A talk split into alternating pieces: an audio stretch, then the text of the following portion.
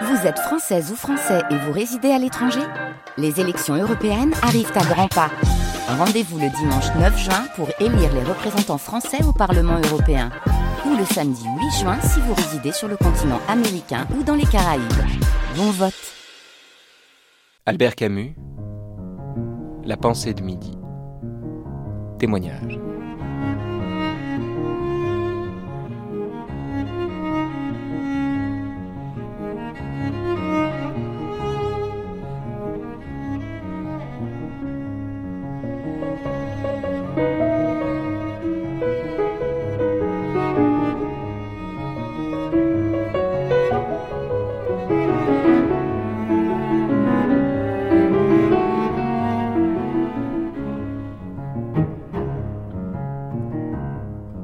Nous sommes maintenant avec Elena Bossis, qui, avant de diriger le théâtre Antoine, joua notamment dans Caligula, comme dans l'adaptation que fit Albert Camus du Requiem pour une nonne de Faulkner, mais également dans La putain respectueuse de Jean-Paul Sartre.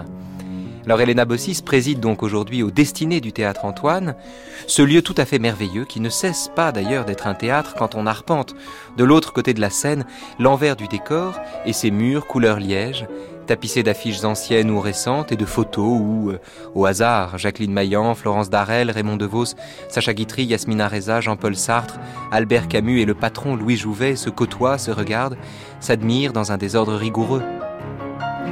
On trouve notamment sur ces murs vénérables les dessins qui représentent le décor que fit Maillot pour la mise en scène des Possédés, donc par Albert Camus. Un décor tantôt strict, avec des poutres bancales, des rideaux mal taillés, des nappes blanches et lisses, des armoires de bois sous des fenêtres sombres, et tantôt épurés, dénudés, où on croirait voir uniquement en fond de scène les barreaux d'une prison. À vrai dire, la seule chose qu'on ne trouvera pas au théâtre Antoine, ce musée bien vivant, c'est la poussière.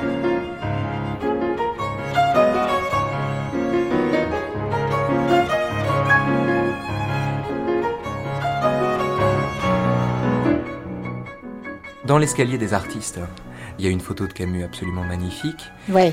Photo de Camus à l'époque où il était donc, on est en 58, il, Ouais. il, il est le metteur en scène d'une Des adaptation Possédés. des possédés de Dostoïevski. De. C'est étrange parce que, euh, enfin c'est étrange quand on connaît le sujet de la pièce parce que il a l'air heureux sur cette photo.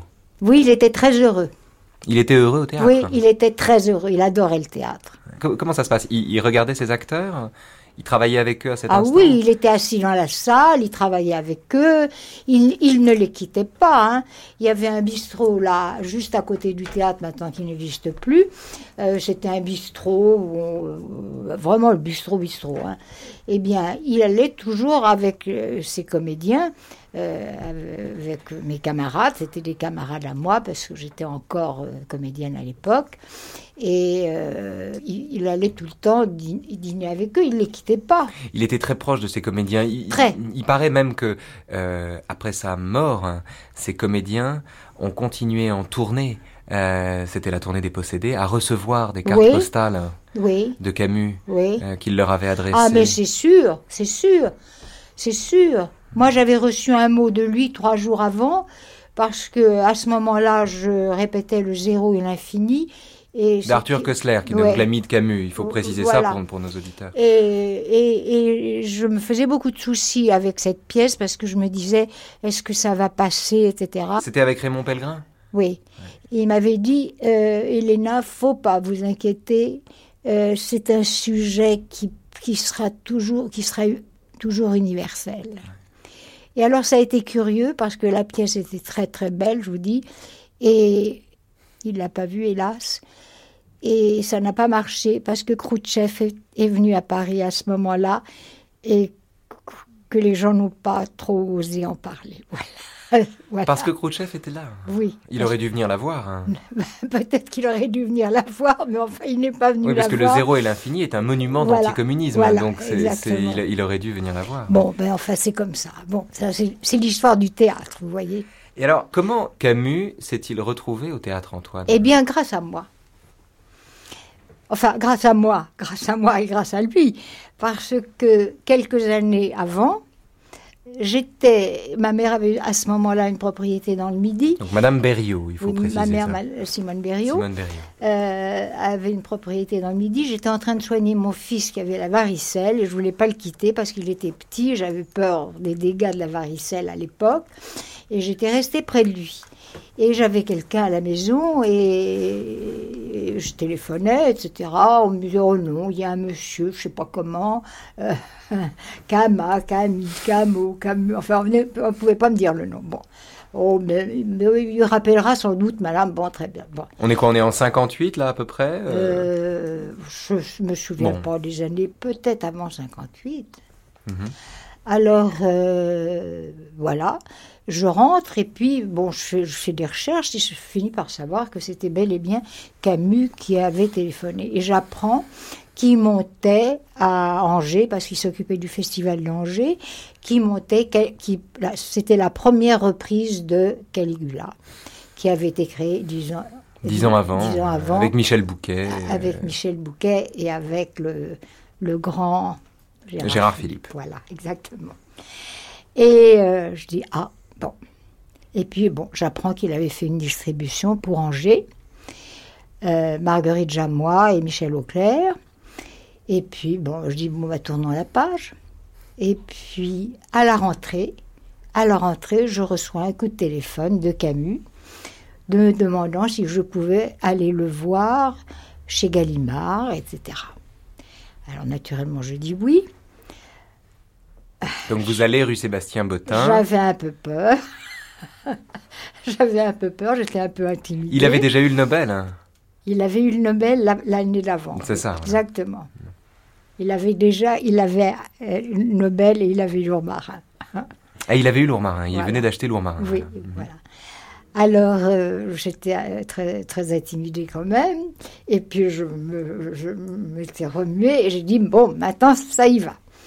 Et, et puis, euh, en fait, j'étais très, très contente. J'avais l'impression que j'avais été tout à fait bien. Mais en fait, ma timidité, paraît-il, il l'avait bien vu. Il l'avait tout à fait vu. J'étais très, finalement, j'étais très impressionnée. J'étais très, très impressionnée. Et pourtant, c'est terrible à dire, euh, parce que cet homme était tellement charmant, adorable, gentil, humain, que je n'aurais pas dû être intimidée à ce point et impré- j'étais impressionnée. Mais peut-être que lui aussi était impressionné. Il n'a- il n'aimait rien tant que les acteurs, et en particulier les actrices. Donc, euh, Oh, les acteurs et les actrices, excusez-moi. Peut-être hein, peut-être les actrices, mais les acteurs aussi. Il aimait beaucoup les acteurs. Regardez, là, il a été fidèle à beaucoup d'acteurs. hein. Et dans Les Possédés, regardez à qui il a donné des, des acteurs qui étaient très bien, mais à qui il a donné leur- le coup de pouce qui a été leur grande chance. Pierre Vanek, par exemple. Pierre Vanek. Pierre Vanek avait déjà fait de, belles- de très très belles choses. Charles hein. Denner. Charles Denner. Charles Denner, Roger Blin. un- Roger Blin, il avait fait beaucoup de choses. Mais vous avez, vous avez la liste, là. Vous avez même quelque chose de très bien, là. Qu'est-ce que c'est Eh bien, c'est le programme. Ah. Je ne vous le donnerai pas, parce Non, que je pas. Prêtez-le-moi. Mais je vous le prête. D'accord. Alors, Alors, vous allez voir, vous allez voir la liste des acteurs. là, on a le programme. C'était fantastique. Théâtre Antoine, direction sous la direction de Simone Berriot. Oui. Donc, votre maman, Oui, ma mère. voilà, votre mère, qui dirigeait le Théâtre Antoine Oui. depuis 43. Oui, exactement. Ça m'a beaucoup gêné qu'elle prenne un théâtre. C'est Et très- pourquoi C'est très gênant. Parce que moi, euh, ça faisait déjà huit ans peut-être que je roulais ma bosse, si vous voulez. Conservatoire, Odéon pendant un an et demi quand j'étais au conservatoire. Pendant la guerre, j'ai joué différentes choses. Euh, J'ai joué le Fausse de Valérie, j'ai fait toutes sortes de choses. Et tout d'un coup, qu'elle prenne un théâtre, je me suis dit, c'est gênant, elle a une grande personnalité, elle est très connue. Et tout d'un coup, euh, eh bien, les gens vont dire, oh ben, c'est pas la peine qu'on la prenne parce que sa mère la fera travailler. Or, c'était tout à fait le contraire. Parce que ma mère, au départ, ne voulait pas que je fasse de théâtre. Et quand j'ai dit que je voulais faire du théâtre, eh bien, elle m'a dit, bon, nous verrons quand tu, tu seras majeur, tu feras ce que tu veux, mais en attendant, euh, tu y réfléchiras. tu- eh bien, cette année, tu iras euh, apprendre à tailler la vigne et à t'occuper de la propriété. Et je suis partie tailler la vigne, apprendre à m'occuper de la propriété, ce qui ne m'a servi strictement à rien. Pendant qu'elle reprenait le théâtre. hein. Euh, non, quand moi, j'ai voulu faire du théâtre. C'est ça. Parce que elle, euh, tout d'un coup, elle a décidé. euh, bon, elle était chanteuse, elle avait une, une très très belle voix qu'elle avait perdue à cause d'une histoire de poivre sur. je ne veux pas dire le mot puisque nous sommes dans un théâtre vocal, chose vocale. Et à la, suite de ça, elle s'était montée une, euh, elle avait fait du cinéma. Elle avait monté même euh, avec euh, Pierre Lazareff une maison de production. Et elle avait joué plusieurs films, dont La tendre ennemie, qui était un film de Jean-Paul Antoine. Et nous sommes dans les lieux du père. Mais voilà, c'est ça. Voilà, c'est curieux. hein. Et on est dans la loge du père de Jean-Paul Antoine. Oui, exactement. Qui a même euh, cette loge, c'était plus que sa loge. Il y a, il habitait là. Ah, il habitait là. Oui, il habitait là. Alors là, dans le livret de Dostoïevski, enfin de- des- des possédés, donc, Oui. on a la photo de Michel Bouquet, de Catherine Seller, Oui. de Pierre Blanchard, Voilà, oui, vous voyez. de Charles Denner, de Roger Blin. Ils sont tous très très jeunes. Hein. Euh, oui, moyennement, certains et certains très jeunes. Pierre Vanek, on dirait qu'il a 12 ans et demi. Oh, ben, il n'était pas bien vieux, Pierre. Il fallait que le, le rôle était jeune, très jeune. Il avait joué avant le Sud de, de Julien Green.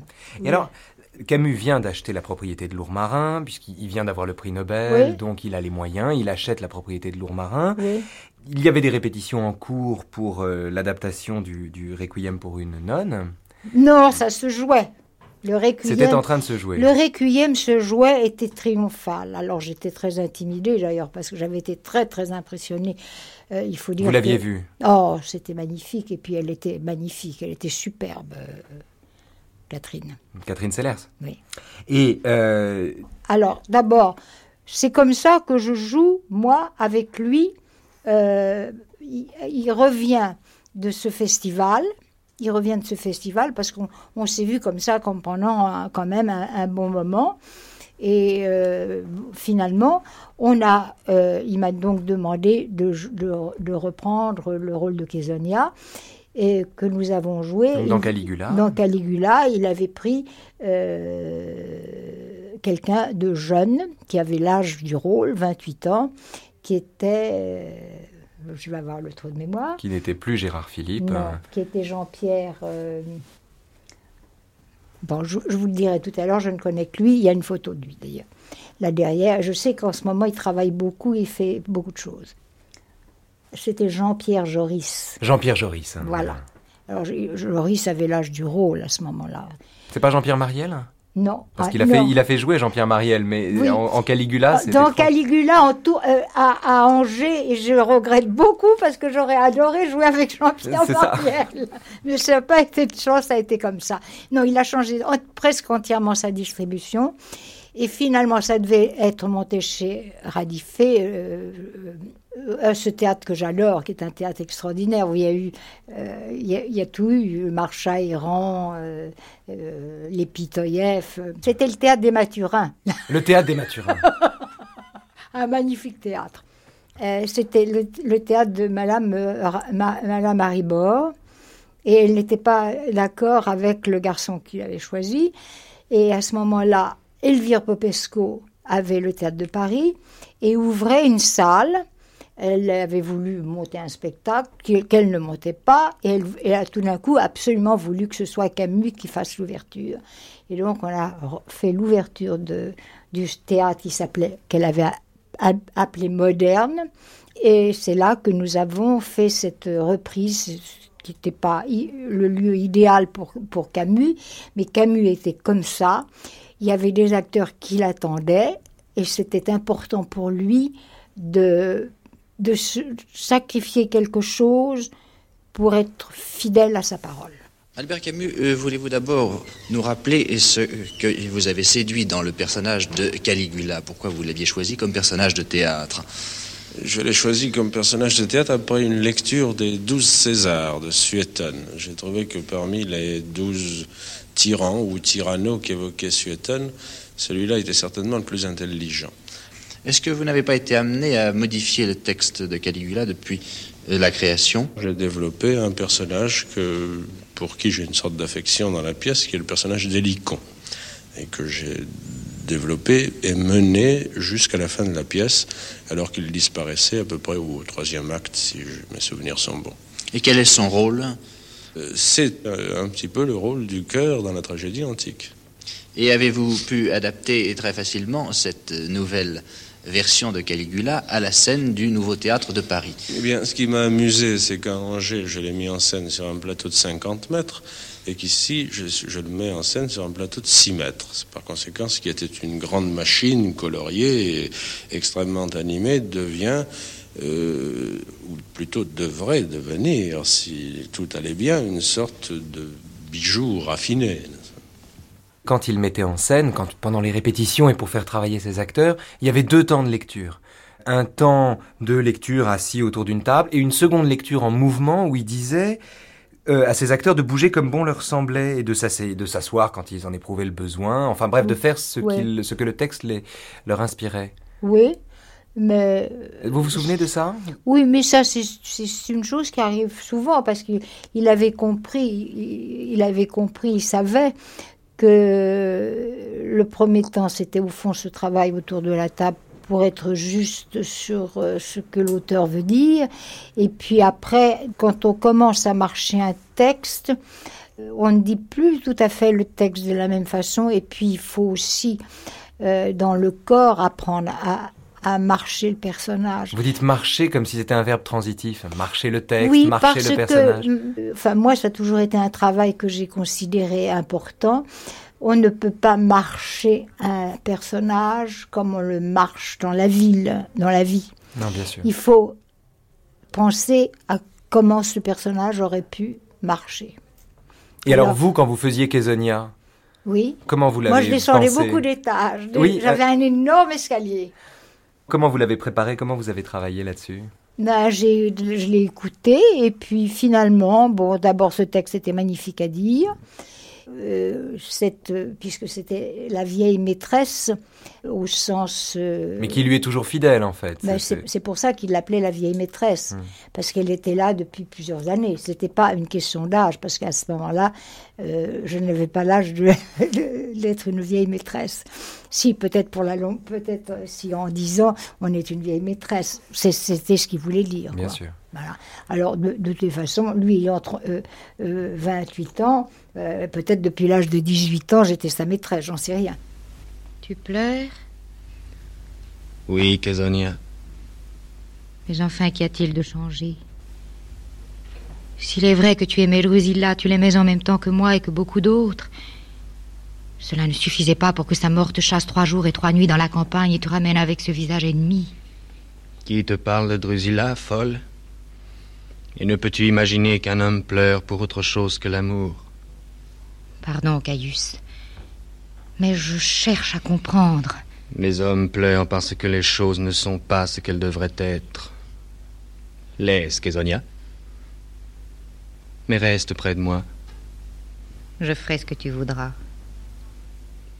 À mon âge, on sait que la vie n'est pas bonne. Mais si le mal est sur la terre, pourquoi vouloir y ajouter? Tu ne peux pas comprendre. Qu'importe. Je sortirai peut-être de là mais je sens monter en moi des êtres sans nom. Que ferais-je contre eux? Oh, Kézonia, je savais qu'on pouvait être désespéré, mais j'ignorais ce que ce mot voulait dire. Je croyais, comme tout le monde, que c'était une maladie de l'âme, mais non, c'est le corps qui souffre, ma peau me fait mal, ma poitrine, mes membres, j'ai la tête creuse et le cœur soulevé. Et le plus affreux, c'est ce goût dans la bouche. Ni sang, ni mort, ni fièvre, mais tout cela à la fois. Il suffit que je remue la langue. Il suffit que je remue la langue pour que tout redevienne noir et que les êtres me répugnent. Qu'il est dur, qu'il est amer de devenir un homme. Il faut dormir. Dormir longtemps. Se laisser aller, ne plus réfléchir. Je veillerai sur ton sommeil. À ton réveil, le monde pour toi recouvrera son goût. Fais servir alors ton pouvoir à mieux aimer ce qui peut l'être encore. Ce qui est possible mérite aussi d'avoir sa chance. Mais il y faut le sommeil, il y faut l'abandon, cela n'est pas possible. C'est ce qu'on croit au bout de la fatigue. Un temps vient où l'on retrouve une main ferme. Mais il faut savoir où la poser. Et que me fait une main ferme? De quoi me sert ce pouvoir si étonnant si je ne puis changer l'ordre des choses Si je ne puis faire que le soleil se couche à l'est, que la souffrance décroisse et que les êtres ne meurent plus? Non, Kézonia. Il est indifférent de dormir ou de rester réveillé si je n'ai pas d'action sur l'ordre de ce monde. Mais c'est vouloir s'égaler aux dieux. Je ne connais pas de pire folie. Toi aussi tu me crois fou Et pourtant qu'est-ce qu'un dieu pour que je désire m'égaler à lui? Ce que je désire aujourd'hui de toutes mes forces est au-dessus des dieux. Je prends en charge un royaume où l'impossible est roi. Tu ne pourras pas faire que le ciel ne soit pas le ciel, qu'un beau visage devienne laid, un cœur d'homme sensible. Je veux mêler le ciel et la mer, confondre laideur et beauté, faire jaillir le rire de la souffrance. Il y a le bon et le mauvais, ce qui est grand et ce qui est bas, le juste et l'injuste. Je te jure que tout cela ne changera pas. Ma volonté est de le changer. Quand on a un texte comme euh, Caligula Oui. à interpréter, Oui. qui est un texte très dense, Oui. qui est une... Certains ont dit que c'était une pièce froide, parce que c'était une pièce très intelligente, à laquelle on reprochait justement son intelligence, parfois glacée. Euh, euh, on reprochait à Camus de vouloir mettre ses idées en forme via le théâtre ou par la littérature. Mais pourtant, euh, le personnage de Kézonia est un personnage de chair et de sang. Oui, non Et absolument. quand, quand vous l'avez incarné, vous ne l'avez pas incarné de façon euh, froide. Vous l'avez- vous Non, pas du tout. C'était pas ce qu'il attendait d'une certaine façon. Non, pas du tout. Ça. C'est un personnage humain. Tout à fait. Oui, parce qu'elle est étrange, parce qu'elle aime cet homme qui ne Oui. l'aime plus, Ouais. Mais euh, il a besoin d'elle. et il a besoin d'elle. hein. Mais Oui. donc elle se sert du besoin qu'il a be- Il a d'elle, toujours besoin d'elle. Même au moment de la tuer. Même au moment de la tuer. C'est peut-être pour ça qu'il la tue. Au début de la pièce, elle pose très clairement que elle ne lui plaît plus, Oui. mais elle va rester à ses côtés, quoi qu'il fasse, quoi qu'il décide et quoi qu'il arrive. Comment vous expliquez cette fidélité de, dans l'esprit de Camus d'une femme euh, comme Kézonia à Caligula? Ben, Parce que ce sont des choses qui arrivent, ça. c'est des choses qui arrivent, et puis cette femme avait une personnalité. C'est un personnage qui a de la personnalité, ce personnage de Kisonia. Et que probablement aussi elle l'aimait, et qu'elle savait que qu'il avait besoin d'elle. Mais c'est extraordinaire que Kézonia, qu'il aimait, qui avait tellement de personnalité, tellement de force, puisqu'on voit bien cette force qu'elle met à mater les- les patriciens, elle met cette force au service d'un tyran, c'est-à-dire qu'elle est en même temps dans une démarche de servitude. Oui, Toute Mais- sa personnalité, et elle se, elle se donne comme destin celui d'une esclave. Mais il y a une chose étr- des choses étranges dans la vie aussi. Excusez-moi, mais il y a quand même des choses étranges dans la vie. Alors, elle était comme ça. Et il a voulu qu'elle soit comme ça. Ouais. Et, et- Oui, mais je me et l'explique pas, pense- non. je peux- non, c'est inexplicable. Mais c'est in- inexplicable, mais c'est humain aussi, ça. il, y a des choses, il y a des êtres qui sont comme ça.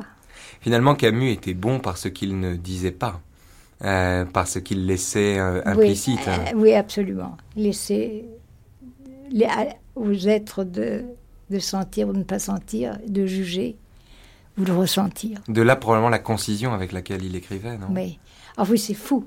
Dans la pièce, il fait mourir Kézonia. Oui, absolument. Et vous, vous mourriez où? Enfin, Comment ça se passait? Eh ben, il euh, m'étranglait et je tombais. Voilà. Sur le devant. Devant, euh, Ouais. en avant-scène. Ouais.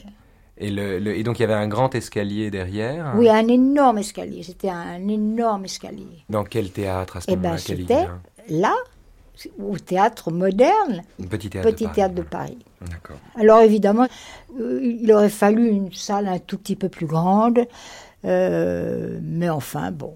Mais L'escalier donnait de la profondeur. Le décor était assez profond. Tu permets, Caius Eh bien, approche. Alors, ma jolie, on vient revoir Vénus Oh non, ce n'est pas cela. Chut, chut. Oh, pardon, Caius. Non, je voulais dire, tu sais que je t'aime beaucoup et je ne demande qu'à finir mes vieux jours dans la tranquillité. Pressons, pressons. Oui, bon, très bien. Euh, enfin, c'est très grave, voilà tout. Mais non, ce n'est pas grave. Quoi donc, Caius? Mais de quoi parlons-nous, mon amour? C'est-à-dire euh, un complot contre toi. Tu vois bien? C'est ce que je disais. Ce n'est pas grave du tout. Mais Caius, ils veulent te tuer. Sais-tu pourquoi je ne puis pas te croire? Si ce que tu dis était vrai, il me faudrait supposer que tu trahis tes amis, n'est-ce pas? Euh, C'est-à-dire, Caius, que mon amour pour toi fait que... Et je ne puis pas supposer cela. J'ai tant détesté la lâcheté que je ne pourrai jamais me retenir de faire mourir un traître. Et assurément, tu ne voudras ni trahir, ni mourir. Oh, assurément, Caius, assurément. ça. Tu vois bien que j'avais raison de ne pas te croire. Tu n'es pas un lâche, n'est-ce pas? Oh non, Ni un traître. cela va sans dire. Par conséquent, il n'y a pas de complot, dis-moi. Ce n'était qu'une plaisanterie. Une plaisanterie, Caius. Une simple plaisanterie. Personne ne veut me tuer, cela est évident. Non, personne, bien sûr, personne. Alors disparais, ma jolie. Un homme d'honneur est un animal si rare en ce monde que je ne pourrais en supporter la vue trop longtemps. Il faut que je reste seul pour savourer ce grand moment. Alors donc on a fait notre série de représentations. Et puis on s'est on s'est pas quitté, euh, euh, on s'est retrouvés souvent. Et puis euh, il parlait des possédés. Et c'est moi qui lui, ai dit mais il faudrait peut-être en, en parler au théâtre Antoine à ma mère parce que une pièce comme ça euh, avec autant d'acteurs. Je crois qu'il y a le plateau qu'il faut, la salle qu'il faut. Il faudrait lui en parler. Évidemment, c'était un spectacle très lourd à monter pour un théâtre privé déjà à l'époque. hein. Euh, parce que vous avez vu le nombre d'acteurs? Oui, oui, bien sûr. Hein, bon. Et puis il y avait il y avait huit tableaux. Enfin, c'était Oui. très- ça durait euh, trois heures et demie. euh, oui, mais je- ça semblait pas long. hein. D'ailleurs, il avait fait appel à un décorateur qui avait été un décorateur de cinéma Maillot, qui avait fait les, les décors. Il paraît que pour la centième des possédés, juste pour l'anecdote, il paraît que pour la centième des possédés, il a fait une blague, il a remplacé l'eau par la vodka. Et il y a un moment où Mais il- Michel Bouquet doit boire de l'eau sur scène. Eh ben, c'est possible qu'il l'ait fait. Parce que de toutes les façons, il arrivait tous les jours avec de la vodka et avec des choses russes pour que les comédiens euh, s'habituent à boire un petit peu de vodka, à manger un petit peu de, euh, je sais pas quoi, enfin, il- il- Parce que c'était russe et qu'il fallait que, l'ambiance soit Il fallait que l'ambiance soit russe. Alors, des disques, aussi de la musique russe, il amenait. Il faisait etc. passer de la musique russe dans le théâtre. ex- Exactement, euh, pour- pendant les répétitions. Pour les mettre dans, dans, une, dans une ambiance spéciale, et qu'il avait réussi, puisque euh, tous, ils ont quand même pas joué de la même façon que s'ils avaient joué un Molière, voilà. C'était important. Et puis c'était un texte difficile. C'était un texte dont d'ailleurs euh, il paraît euh, euh, aucun des acteurs ne l'avait lu avant que Camus le mette en scène parce que c'est un texte difficile de Dostoïevski qu'on lit peu et il paraît que les acteurs ne l'avaient pas Ah, lu puis- avant de le lire, hein, lui- avant de lire l'adaptation qu'il en avait Oui, faite. qu'il avait, il avait fait une très très très belle euh, adaptation. D'ailleurs, euh, ça a eu un très beau succès. hein. Vous vous souvenez du jour où vous avez eu le texte entre les mains quand il vous a donné l'adaptation? Euh, non, je ne me souviens pas de ce jour-là. Parce que moi, moi pendant ce temps-là, je faisais une tournée. Il m'avait demandé de faire la tournée du Requiem pour une nonne. Mais je ne jouais pas le rôle de Catherine Sellers, qui ne jouait pas son rôle, c'était Dominique Blanchard. Mais je jouais le rôle de la noire, qui est un rôle très, très important C'est très difficile. hein. et que j'ai eu beaucoup de bonheur à jouer. Et donc vous étiez en pleine tournée. Oui, mais fort heureusement, euh, les tournées étaient un petit peu comme ça. Et Donc si vous aviez le temps de revenir. Si bien que je revenais et où est-ce que je, je me précipitais au théâtre Antoine voir les répétitions. Et alors il était là à, à quel moment de la journée Oh, il était euh, là pour- tout le temps. Ah, il était là tout le temps. Oui, il était là. Pendant les répétitions, il oui, était là. il tout le était là tout le temps. Oui. Tout le temps, tout le temps. Tout d'un coup, il a voulu ne pas avoir euh, une assistante qui soit une assistante de euh, spécialement. euh, D'ailleurs, à l'époque, il n'y avait pas tellement d'assistants. Alors, il avait, euh, par Gallimard, connu une femme euh, qui avait autrefois voulu faire du théâtre, et puis qui y avait renoncé parce qu'elle s'était mariée, et qui s'embêtait un petit peu. Il l'avait rencontrée, et il lui avait dit, vous ne voudriez pas être mon assistante? C'était Suzanne Labiche, non? Non, pas du tout. C'est une femme qui s'appelle Janine Devino. Parce que euh, il, il pensait à ses enfants, il pensait à sa femme. Il fallait à certaines heures donner des coups de fil parce que les enfants étaient petits. Il y avait, tout, il y avait toute sa vie. Vous voyez, il pensait à toute sa vie. C'était extraordinaire et on le sentait ça. C'est ça. Il était jamais. euh, Ah non. Il s'absentait jamais d'un lieu. Il était présent partout. Il était présent partout. Je sais qu'à certaines heures, il fallait qu'elle aille téléphoner pour dire, pour savoir comment, comment sa femme allait, comment les enfants allaient, euh, que, qu'elle, pensait à, à eux, que ceci, que cela, qu'il pouvait pas venir maintenant, qu'il viendrait un peu plus tard, enfin, etc. Vraiment présent toujours. Et alors, vous étiez là le soir de la générale, j'imagine. Oui. Il paraît qu'à la générale, d'abord il y avait Malraux qui était là, euh, qui avait fait prévenir dans l'après-midi qu'il prendrait une loge euh, au théâtre. Il y avait Malraux, il y avait Pompidou dans la même loge que Malraux, le préfet Papon, Aragon euh, et Elsa qui étaient là. Vous, vous avez le souvenir de ça? Non, pas du tout. Vous vous souvenez pas de la générale? Non, pas du tout. Il paraît que la J'ai générale... horreur des générales. J'ai horreur de ça. J'ai horreur de ça. Pourquoi? Parce qu'il y a quelque chose de faux là-dedans. D'ailleurs, moi, je n'en fais plus. Mais dans les générales, le spectacle est dans le public. Oui, mais les- le public n'est pas toujours dans le théâtre. Le public, quelquefois, est dans ses problèmes personnels. Euh, c'est affreux de les entendre si on est spectateur soi-même. On se dit, et d'ailleurs, moi, je, je ne vais plus euh, dans les générales, moi, en tant que spectatrice, je n'y vais plus parce qu'il y a quelque chose de faux d'entendre parler ces gens. On se dit, mais est-ce qu'ils viennent vraiment voir un spectacle? Est-ce qu'ils pensent à ce qu'ils vont voir? Est-ce qu'ils y pensent une seconde? Est-ce qu'ils pensent aux acteurs qu'ils vont voir? Est-ce qu'ils s'intéressent au programme? À quoi ça sert le programme alors? Il y a un désintérêt total. Alors, euh, moi, si je vais dans un théâtre, d'ailleurs, finalement, les trois quarts du temps, j'y vais seule, parce que j'ai peur d'être troublée par des gens qui sont pas du même avis que moi ou qui vont me parler de la pluie et du beau temps. Euh, je m'en fiche à ce moment-là, et j'ai envie de m'intéresser à ce que je vais voir, à, à- à me mettre euh, dans le coup. Mais est-ce que c'est pas la raison d'ailleurs, la raison que vous donnez là? Est-ce que c'est pas aussi la raison pour laquelle Camus aimait le théâtre au-dessus de tout, finalement Que c'est Bah. un, c'est un lieu où on ne peut pas être à moitié. Mais probablement. Mais probablement. C'était Mais- un, un mais- endroit où mais- il se réconciliait avec mais, mais oui, mais oui, parce que euh, j'ai quand même vu ici pas mal d'auteurs. Dans ma vie personnelle de comédienne, j'en ai vu aussi. Euh, Parce que vous avez joué par exemple notamment, c'était sous la direction de Sartre dans La putain respectueuse? Non, j'ai, non, je, je suis désolée de dire que ce n'était pas sous sa direction. Mais j'étais très contente que ce ne soit pas sous sa direction. Pourquoi? Parce que je n'aurais pas aimé travailler avec lui.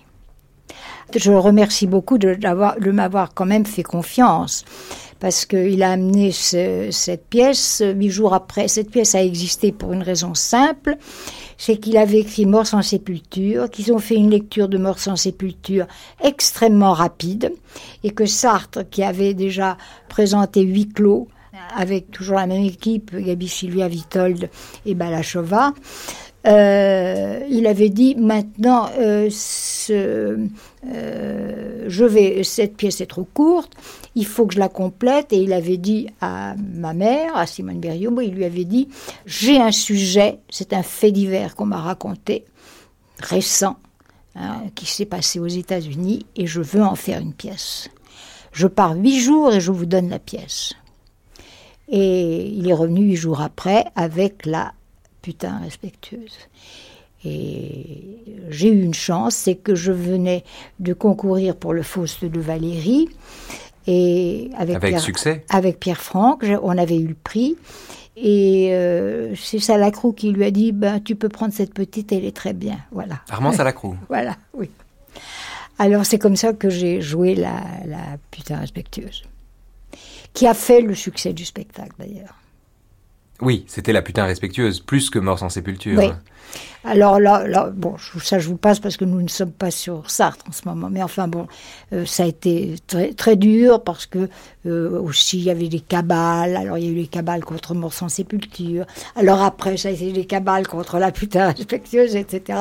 Mais on en est sorti. Et puis la putain respectueuse, euh, on a donc répété nous dans, notre coin avec un sociétaire de la comédie française qui était merveilleux et on a répété tranquillement et on a quand on a présenté notre spectacle il était prêt alors d'où la photo qui existe, où je suis avec ma mère et Sartre, et, etc., parce qu'il n'y avait rien à dire.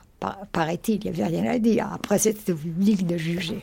Ah J'étais sûre que tu viendrais, j'en étais sûre. Ah, où es-tu entré Par la fenêtre.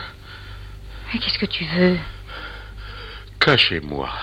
Oh, je t'ai dit que non. Vous les entendez, madame Oui. C'est la chasse qui a commencé. Quelle chasse La chasse aux nègres. Ah. Tu es sûr qu'ils ne t'ont pas vu entrer Sûr. Mais qu'est-ce qu'ils te font s'ils te prennent L'essence. Quoi L'essence sur moi. Ils y mettront le feu.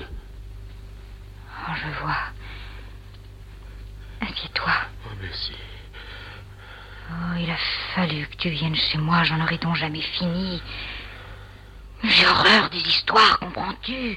Horreur, horreur, horreur Ils croient que je vous ai porté tort, madame. Après Ils viendront pas me chercher ici. Sais-tu pourquoi ils te font la chasse? Parce qu'ils croient que je vous ai porté tort. Sais-tu qui leur a dit? Oh non. C'est moi. Qu'est-ce que t'en penses? Oh. Pourquoi avez-vous fait ça, madame? Oh. Pourquoi avez-vous fait ça? Je me le demande. Mais ils n'auront pas de pitié. Ils me fouetteront sur les yeux. Ils verseront sur moi leur bidon d'essence. Oh. Pourquoi avez-vous fait ça? Je, ne vous ai jamais porté tort. Oh, si, tu m'as porté tort. Tu ne peux pas savoir à quel point tu m'as porté tort. T'as pas envie de m'étrangler? Euh, Il faut souvent les gens à dire le contraire de ce qu'ils pensent. Oui, souvent. Et quand ils peuvent pas les y forcer, ils les embrouillent avec leur boniment. Alors non, tu m'étrangles pas T'as bon caractère. Je te cacherai jusqu'à demain soir. merci. Ne me touche pas, j'aime pas les nègres. Mais même si vous n'avez pas travaillé sous cette direction, vous pouviez faire la différence entre Camus et Sartre. hein. Ah oui, tout à fait. Ça n'a rien à voir. hein. Non, rien, rien, rien, rien, rien, rien, rien. Je, ne- je ne nie pas le talent de, de Sartre, bien sûr, hein, bien sûr. Et, et que pour le théâtre Antoine et que pour ma mère, ça a été, ça a été formidable parce qu'elle lui a signé sur ce bureau où je suis, elle lui avait préparé un, un papier de la SACD en lui disant Sartre, vous me signez votre prochaine pièce. Et il lui avait dit mais ma prochaine pièce, je ne sais pas si j'en écrirai une autre. Eh bien, vous me signez votre prochaine pièce. Et il lui a signé toutes ses pièces. Et la dernière qui n'a pas été signée, c'est parce que c'était les séquestrés d'Altona et que euh, à cause de Vue du Pont, qui était un triomphe, Peter Brook a demandé qu'on fasse un échange, que ceci, que cela. Et au retour de tournée, et Sartre a compris et a, dit, écoutez, euh, Simone, louez, vous avez bien un théâtre à louer. Et il y avait la Renaissance qui était libre avec Vera Coren, directrice, et elle s'est arrangée avec Vera Coren, elle a loué le théâtre, elle a monté les séquestrés d'Altona, mais elle a oublié d'emmener son bureau avec la feuille. Il n'y a curieusement plus jamais eu de pièce, il n'a plus jamais écrit une pièce. C'est curieux.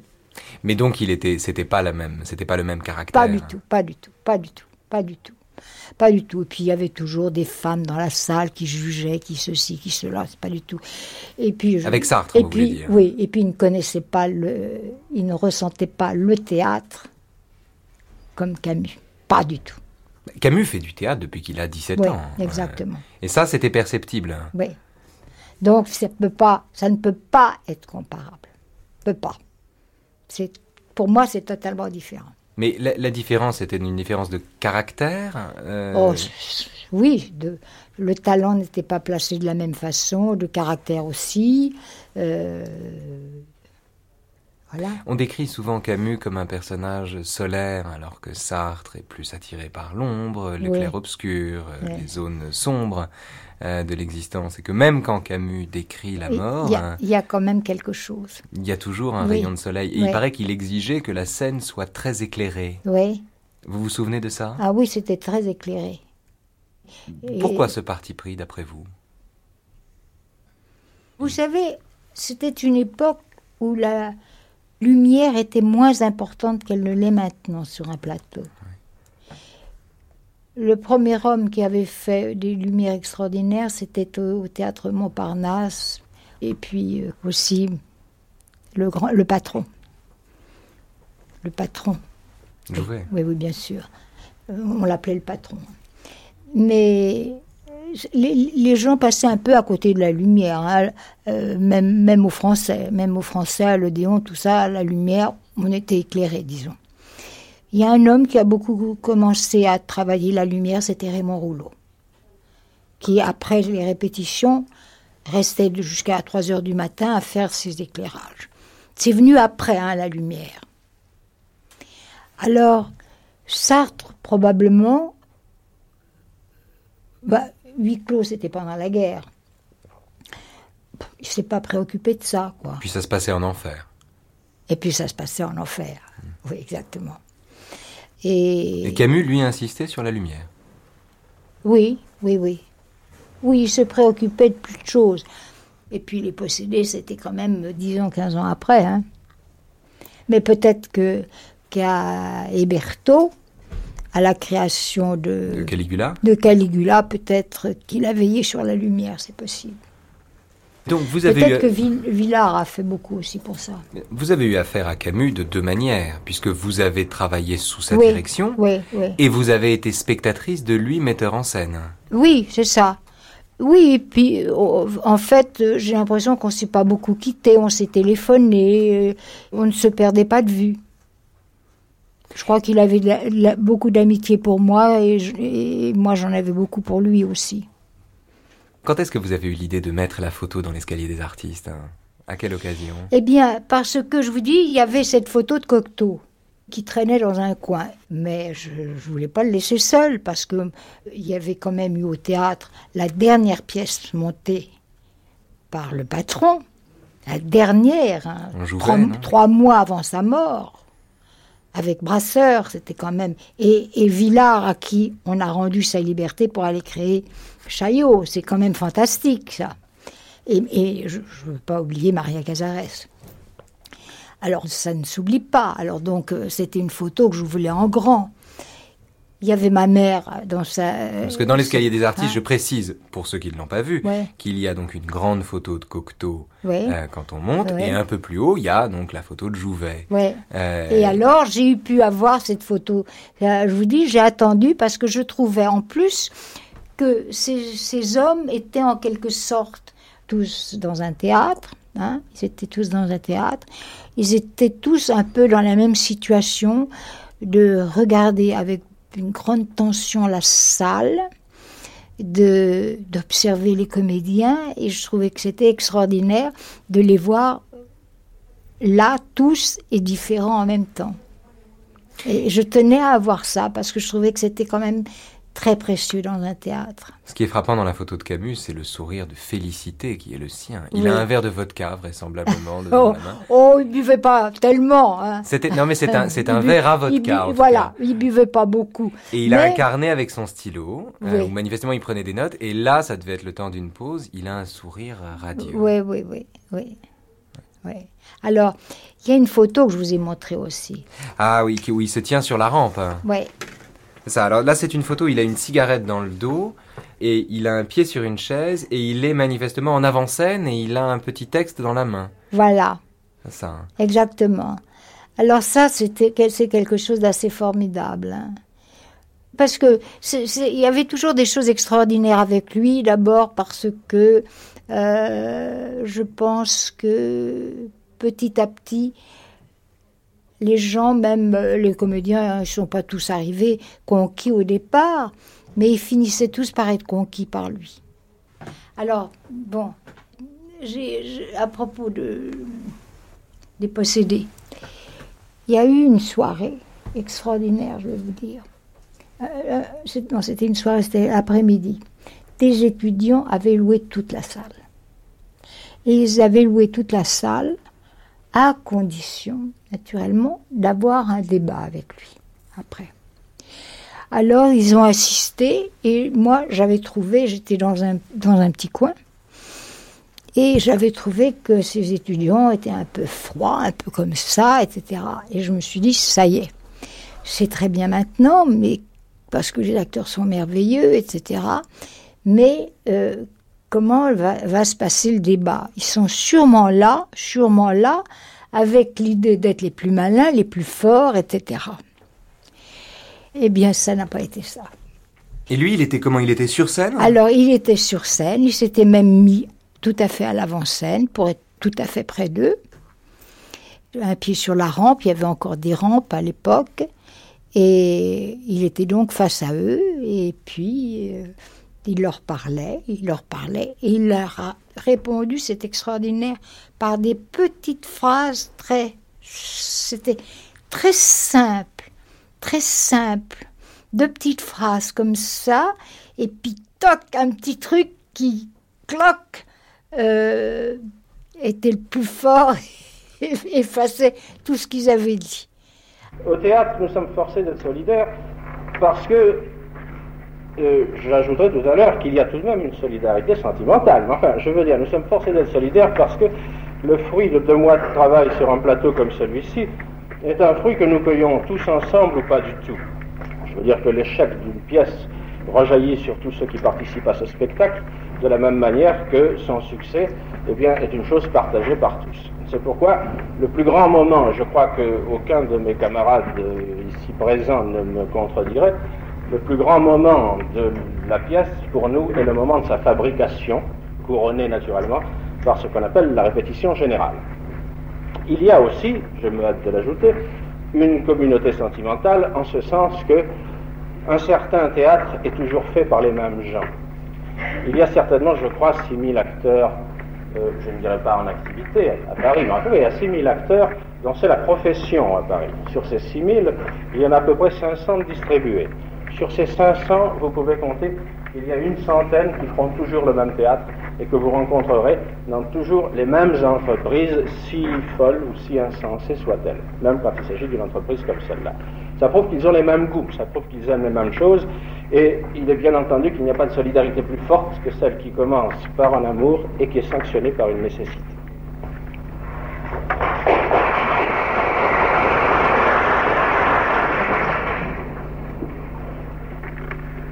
Je crois qu'il serait temps de vous envoyer quelques balles. Vous avez sûrement des curiosités à satisfaire. Question Hum. L'autre jour. Ah, il y a, il y a Ah, un pardon. volontaire au paradis. Oui, le, pa- le paradis à la parole.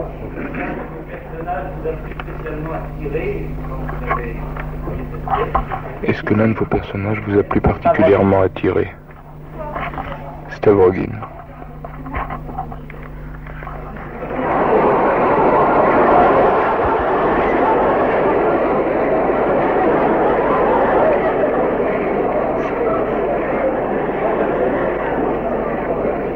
Mademoiselle, je- j'ai naturellement le plus grand respect pour les enfants.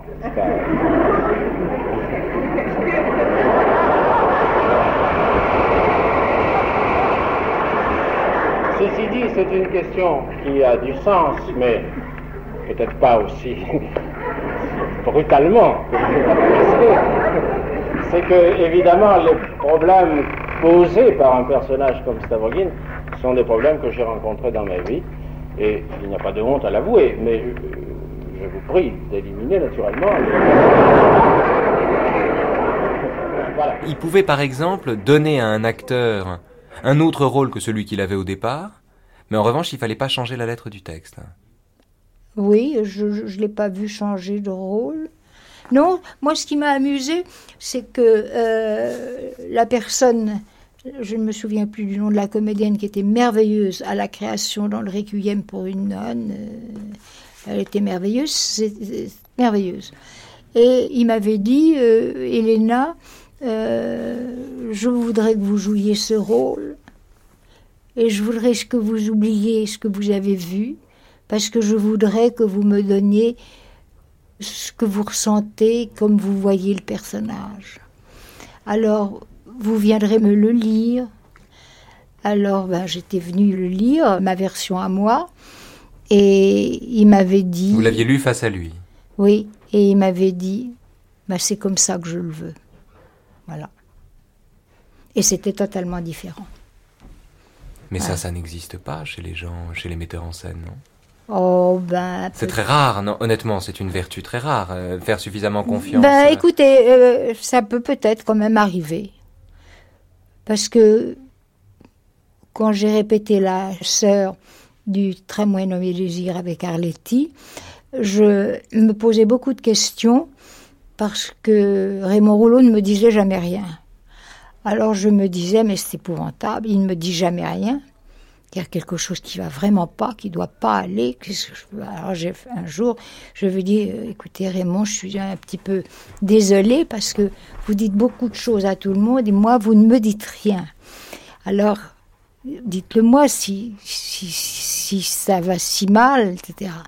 Et il m'a dit, mais je ne vous dis rien parce que vous êtes sur le bon chemin, que je n'ai rien à dire. Camus donc était de cette Alors école-là. probablement, probablement que Camus ressentait les choses de la même façon. Il était de cette espèce-là, Oui, probablement. oui, oui, c'est ça. L'espèce rare des gens qui laissent la parole. Oui, mais d'ailleurs, il n'était pas parce qu'il y a des metteurs en scène qui sont franchement désagréables, hein, euh, euh, enfin, qui peuvent être désagréables, qui peuvent vous coincer. Lui, pas du tout. Il, il coinçait pas les gens. Non, il les mettait sur le chemin. C'est ça. Il les mettait sur le chemin. Mais cet homme était un homme, il le disait lui-même dans ses livres, c'était un homme déchiré, Oui. était un homme euh, euh, français d'Algérie, hein, donc il, était de part et d'autre, il avait toujours accès à une vérité en regardant la vérité d'en face, enfin c'était un homme qui avait tellement de mal à Il a prendre beaucoup position souffert, parce sûrement. qu'il a, Cet il homme a a beaucoup souffert. énormément souffert. Ce- son premier livre est magnifique. Le Ah, premier homme, hein. Oui. Voulez- son, son dernier livre, hein, vous voulez Oui, dire, le- qui est sorti après sa mort. et dont il disait que ce qui serait son pas premier terminé, livre. oui, c'est ça. Vous avez aimé ce livre? Ah oui, j'ai adoré. Pourquoi? Parce que ça m'a bouleversée. Mais c'est bouleversant, mais, mais euh, Ça m'a bouleversée parce que je trou- trouve que tout est bouleversant dedans. Et pourtant, c'est un livre inachevé, alors que Camus Oui. lui-même, par exemple Jean-Claude Briseville, lui, a toujours refusé de lire ce livre. Oui, mais ça, c'est aussi un point de vue d'au- d'au- d'auteur. Euh, Il dit, hein. Camus Moi, retravaillait trop ses textes pour qu'on ait le droit de le lire, alors que le texte est inachevé. Oui, mais de toutes les façons, bon, peut-être le texte aurait été, je ne sais pas, moi j'ai trouvé ça absolument bouleversant. Et au fond, ceux qui l'écrivaient, et il y avait toujours quelque chose de très bouleversant dans ce qu'il écrivait. Oui. On a retrouvé le manuscrit euh, maculé euh, Oui, dans la oui, voiture, et c'est épouvantable. Oui, Mais c'est un, c'est un moment où il, est- où il était en train de faire la paix avec lui-même. Mais c'est probablement l'homme qui mettait en scène qui a écrit ce livre. C'est ça qui est étonnant, c'est que c'est- l'écrivain pacifié. Oui. Euh, quand, quand il mettait en scène celui que vous décrivez est un, Oui. homme, est un homme en paix avec lui-même. Oui, mais parce qu'il donnait cette impression aux gens. Mais moi, j'ai toujours pensé que cet homme avait quelque chose en lui euh, de déchiré. J'ai toujours pensé qu'il y avait quelque chose. Il y avait une trop grande sensibilité, trop profonde. Il était, il comprenait les gens très, très vite. Il était très, il comprenait très vite ce que vous pouviez être. C'était fantastique. Euh, finalement, les gens qui sont comme ça sont des gens qui ressentent profondément, qui ont vraiment du cœur, qui ont vraiment une profondeur en eux et qui, peuvent arriver à ressentir et à comprendre.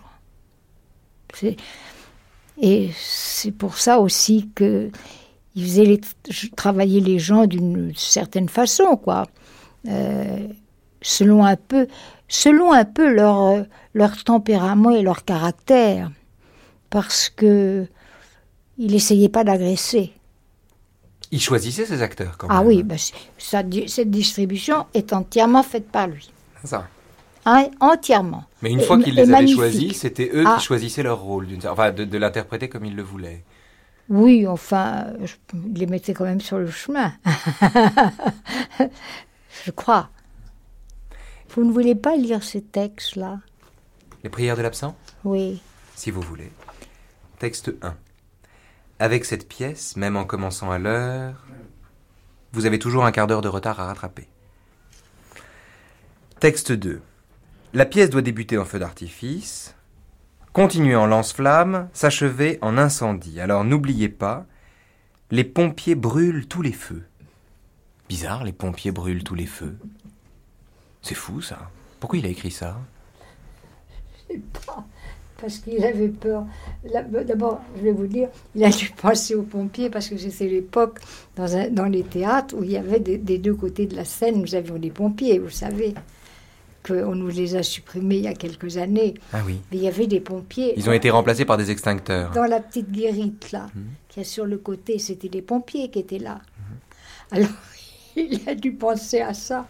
Mais c'est vrai aussi que les pompiers brûlent tous les feux. Ben, les, les comédiens doivent tout d'un coup, chut, Le troisième texte est magnifique, il dit Les spectateurs qui vous aiment le plus sont le plus éloignés de vous. Aimez-les aussi, et dites-le leur d'une voix forte. Ils ont droit à tout le texte, c'est lointain. oui, c'est pour cela. Oh. C'est ceux qui sont là-haut? Ouais. Et pourquoi ceux qui sont là-haut aiment le plus les acteurs? Parce que souvent, ce sont des, des jeunes, parce que c'était des jeunes, parce que parce que c'était des gens qui n'avaient pas les moyens d'aller au théâtre et qui mettaient tous leurs sous pour aller au théâtre. Et donc c'était c'était à eux. pas donc des snobinards qui voulaient à tout prix y être pour pouvoir dire qu'ils y avaient été. C'était des gens qui étaient qui avaient ça dans le, donc qui aimaient ça et qui aimaient ça profondément et qui aimaient et qui aimaient entendre des beaux textes et voir de beaux acteurs. C'est beau le style de Camus, cette façon Oui, qu'il a de oui, mettre des oui. adjectifs en nom commun. Oui, oui. Il dit, parlant des lointains. Mais c'est une chose qu'on dit, hein, ça. Au théâtre Oui. On, on- on le dit quelquefois. Ceux qui sont au premier, on Ben, parle... C'est-à-dire que non, c'est c'est un peu euh, une chose qu'on entend maintenant des éclairagistes. Les lointains. Oui. Et alors le quatrième texte, donc quatrième prière de l'absent, ce n'est pas le comédien, mais le mouvement qui crée les effets. En revanche, le comédien fait le mouvement et recueille les effets. Il y a donc une justice sur terre, à la condition que vous gardiez le mouvement. Oui, c'est extraordinaire, non? C'est formidable. C'est vous qui parliez tout à l'heure de marcher un personnage. hein. Oui. C'est ça. hein. Oui, c'est ça. C'est ça. ça. Je trouve que c'est très important. C'est très important. Ben, c'est une chose que j'ai que j'ai qu'on m'a appris, quoi.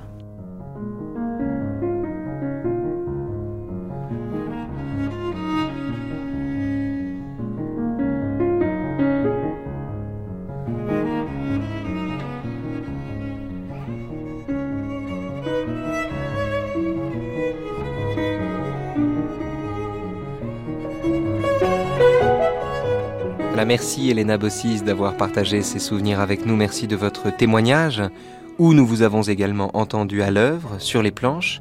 Merci aussi à Margot Abascal d'avoir permis par son entremise que cette rencontre ait lieu. Pour le troisième temps de cette matinée consacrée à Albert Camus, je vous propose maintenant de vous plonger dans son essai le plus volumineux, L'homme révolté, qu'il publia en 1951 et dont nous allons parler donc dans quelques instants avec deux lecteurs chevronnés, Frédéric Worms et Michel Murat. A tout de suite sur France Culture.